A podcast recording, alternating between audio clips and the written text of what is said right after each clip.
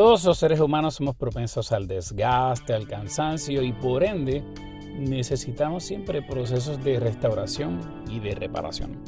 Y esos procesos no es por qué tenerle miedo, al contrario, la Biblia me enseña que son procesos que tenemos que ansiar, anhelar, celebrar y hasta adorar al Señor por los mismos. Y hoy hablamos de eso aquí en Pensando con Fe.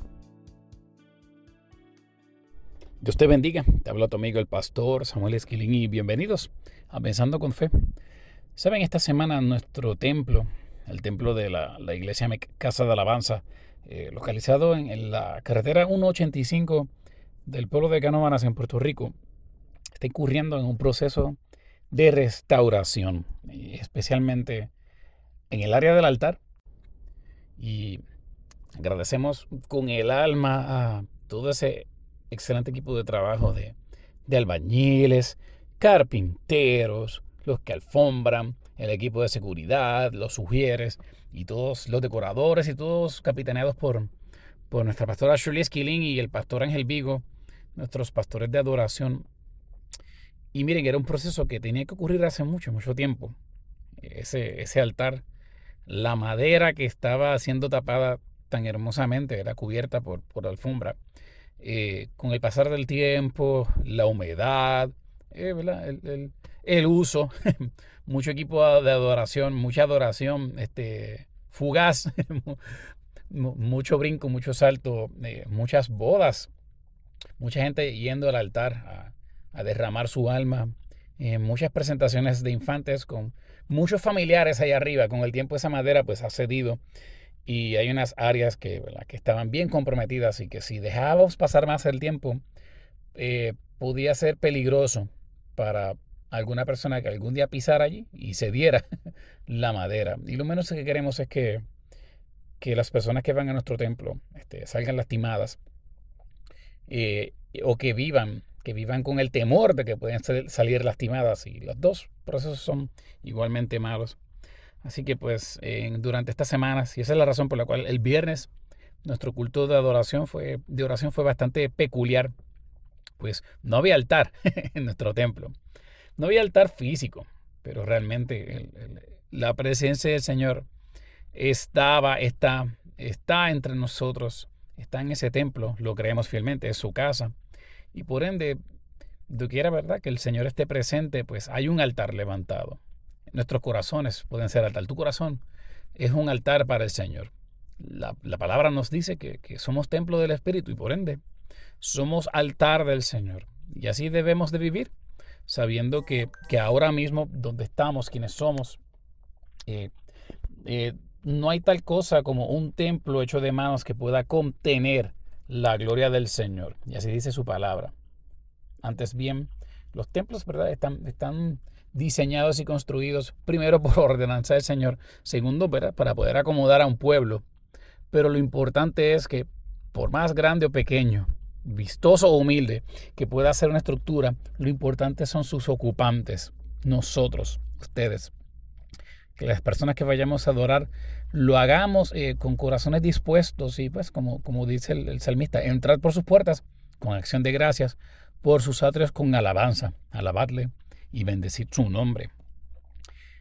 Y así mismo pasa con nosotros. O sea, con el pasar del tiempo, con la humedad, que a veces, la humedad espiritual, la humedad, las cargas de este mundo que, que a veces humedecen nuestra alma, que las, que las deterioran.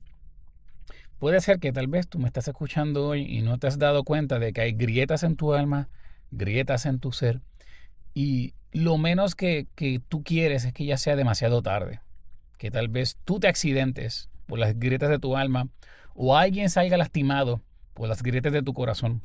Son esos días en los cuales tú alzaste más la voz de lo debido. Empezó una discusión que no tenía por qué comenzar. Dijiste algo que ahora te lamentas. Tomaste una decisión incorrecta. Son cosas que nos pasan. Pero no es necesario que pasen. No están obligados, tú no estás destinado a cometer errores siempre. Al contrario, eh, bíblicamente debemos aprender de los mismos. Y a veces la mejor forma de tú evitar un error, un error, y más aún evitar pecar, es ir delante de la presencia del Señor para que te restaure. Y que te restaure tal como nuestro templo, nuestro altar está siendo restaurado.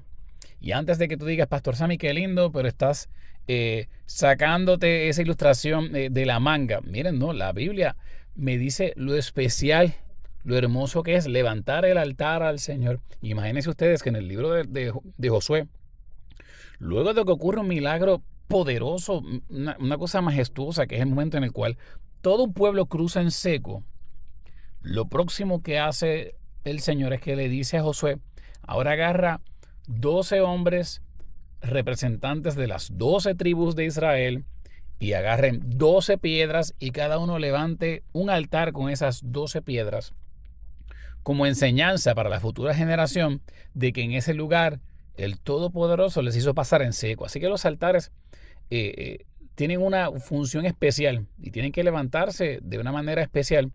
Y el hecho de que hay que levantar un altar al Señor y la restauración de los altares no debe ser motivo de tristeza, ni debe ser visto como un regaño. Dicho de otra manera, eh, Dios no te restaura para que tú te sientas regañado. No tienes que sentirte avergonzada, avergonzado de que Dios está trabajando contigo. El cristiano más veterano, el pastor, el profeta más veterano y el niño y el joven más novato en el Evangelio todos necesitamos ser restaurados consuetudinariamente por la presencia del Señor. Solo Dios nos restaura. Solo su Espíritu Santo nos puede restaurar. Al contrario, debe ser celebrado y debemos adorar al Señor por esas oportunidades. Y cuando usted va al libro de, de Esdras y usted se acerca al capítulo 3, algo que está pasando históricamente en este momento, cuando usted lee Esdras, lo que está ocurriendo es que hay un pueblo que está regresando de estar por años exiliados y lejos de su patria, están regresando, regresando a la patria, regresando a Jerusalén.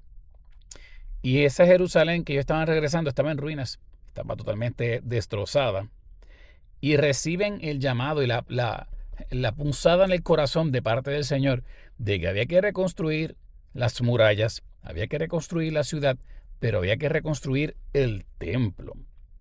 Y cuando comenzó ese proceso de reconstrucción del templo, usted lee ese pasaje y lejos de haber queja porque, ay, tenemos que trabajar, lejos de haber tristeza porque mira cómo había quedado destrozada la ciudad, había una celebración. Dice la palabra en el capítulo 3 de Esdras, en el versículo 10, que cuando los albañiles, los albañiles del templo de Jehová, echaban los cimientos, o sea, echando solamente la zapata, los cimientos. Pusieron a los sacerdotes vestidos de sus ropas y con trompetas, y a los levitas hijos de Asaf con címbalos, para que alabasen a Jehová, según la ordenanza de David, rey de Israel. Y déjame parar aquí, porque lo que esto significa es que había ya una historicidad. Esto no era nuevo. Aquí había una práctica ordenada por, Dios, dada a los gobernantes y a los sacerdotes, de que cuando hubiese un, proceso de construcción y de reconstrucción, había que hacerlo en alabanza. Levantar un altar no es como construir un shopping center. No es como levantar un edificio. Esto es la casa del Señor.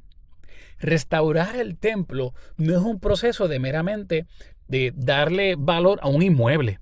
No, no, no. Esto es la casa de Jehová. Dios está completamente inmerso en este proceso. Y tal vez sí son clavos y son maderas y es cemento. Pero lo que se está haciendo, se está haciendo en gloria al Señor. Reconociendo que lo que está pasando dentro de este templo, lo que va a pasar y continuará pasando dentro de nuestro templo y encima de ese altar, va a ser algo que honra a Dios, glorifica a Dios y lo que Dios se manifiesta. Cuanto más Dios se manifiesta en tu corazón. Y por ende, en tu corazón ese proceso de reconstrucción, Dios tiene que estar presente. En los procesos de restauración del alma, Dios quiere estar presente, Dios los quiere capitanear. Y por eso hasta alabanza debe de haber. Cantaban, dice el versículo 11, y alabando y dando gracias a Jehová y decían, porque Él es bueno, porque para siempre es su misericordia sobre Israel. Y todo el pueblo aclamaba con gran júbilo, alabando a Jehová, porque se echaban los cimientos de la casa de Jehová. Ustedes pueden imaginar eso. No hay templo hecho, lo que se está lanzando es solamente los primeros peldaños. Y a veces las ceremonias de, primera piedra son como que tan protocolares. Y, estoy hablando de, de, las construcciones de los edificios públicos y privados. Y a veces son meramente como, a mi percepción, meramente como algo para poder eh, tener una foto, una fotografía y, y tener un recuerdo. Pero en los asuntos del Señor, la primera piedra es Él. Él es la cabeza del ángulo. Y por ende, esto es más que un asunto protocolar. Esto es motivo de adoración. La restauración de nuestras almas lejos de ser un proceso de dolor, aunque tengan tal vez incomodidad, aunque al principio no nos guste, debe ser procesos de alabanza y adoración. Cuando tú sabes que tú necesitas que Dios trabaje con tu coraje, con tu tristeza, con tu temor, con tus malos recuerdos del ayer o el mal manejo de los mismos. Cuando tú sabes que Dios tiene que trabajar con tu pecado, con tu inclinación al pecado, con la atadura de tu vida el pecado. Sí, claro, al principio es difícil y triste reconocer, mira cómo está esta, esta madera desgastada en mi alma, mira cómo el altar de mi corazón está hecho pedazos, mira esta destrucción, ¿por qué dejé pasar tanto tiempo? ¿Por qué?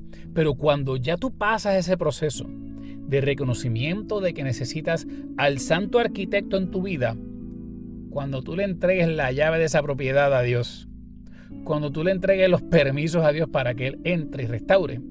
Yo tú, uno, levanto las manos y deja, dejo que Dios restaure lo que tenga que restaurar.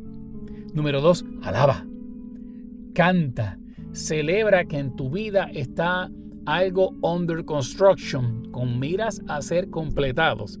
Y que cuando eso se complete, wow, cuando ese altar sea reparado, cuando ese corazón sea restaurado, wow, cuando esa obra sea terminada, qué poderoso testimonio será.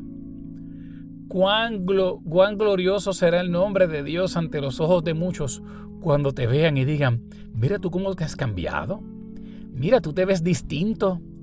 Oye, tú no eres la misma persona de ayer, de antier, de hace una semana.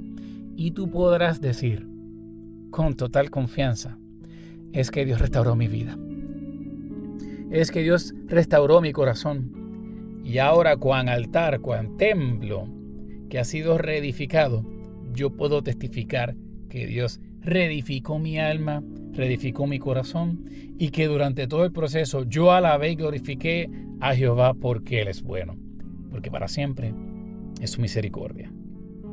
Yo te invito a sacar un momento y llora conmigo, dando gracias al Dios de la restauración Gracias Dios porque tú no me dejas allí para que yo me desgaste.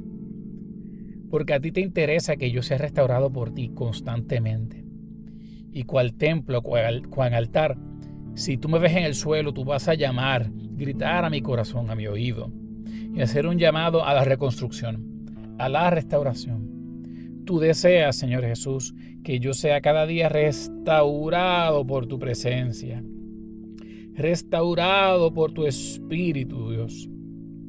Tú no eres un Dios que, quiere que yo quede en, agrietado, que yo quede eh, hecho pedazos, o que tal vez viva con el miedo de que tal vez alguna herida en mi ser eh, cause heridas a otros. No, tú eres el Dios que, que, que le dijo a, su pueblo a través del profeta Zacarías, yo he restaurado a Sión y moraré en medio de Jerusalén y yo soy esa Jerusalén, aleluya. Tú eres el Dios que le habló al pueblo a través del profeta Isaías diciendo, y los tuyos edificarán las ruinas antiguas. Los cimientos de generación en generación levantarás y serás llamado reparador de portillos, restaurador de calzadas para habitar. Aleluya. Gracias Dios porque tú eres ese restaurador. Tú eres ese restaurador para que tú puedas habitar en mi ser. Y yo quiero, número uno, dejarme restaurar por ti. Dejarme reedificar por ti. Y yo quiero disfrutar ese proceso. Por lento, por paulatino, por incómodo que pueda ser, yo quiero adorarte y alabarte. Y que esa restauración sea motivo de alabanza y de gloria desde principio a fin y aún hasta después del fin. Que la gente cuando nos vea, me vea, pueda decir algo de Dios pasó en ti y yo pueda cantar, porque es que Dios es bueno y para siempre su misericordia. Oh, gracias Señor, gracias restauración, gracias Santo Restaurador, en tu nombre oramos, diciendo amén y amén.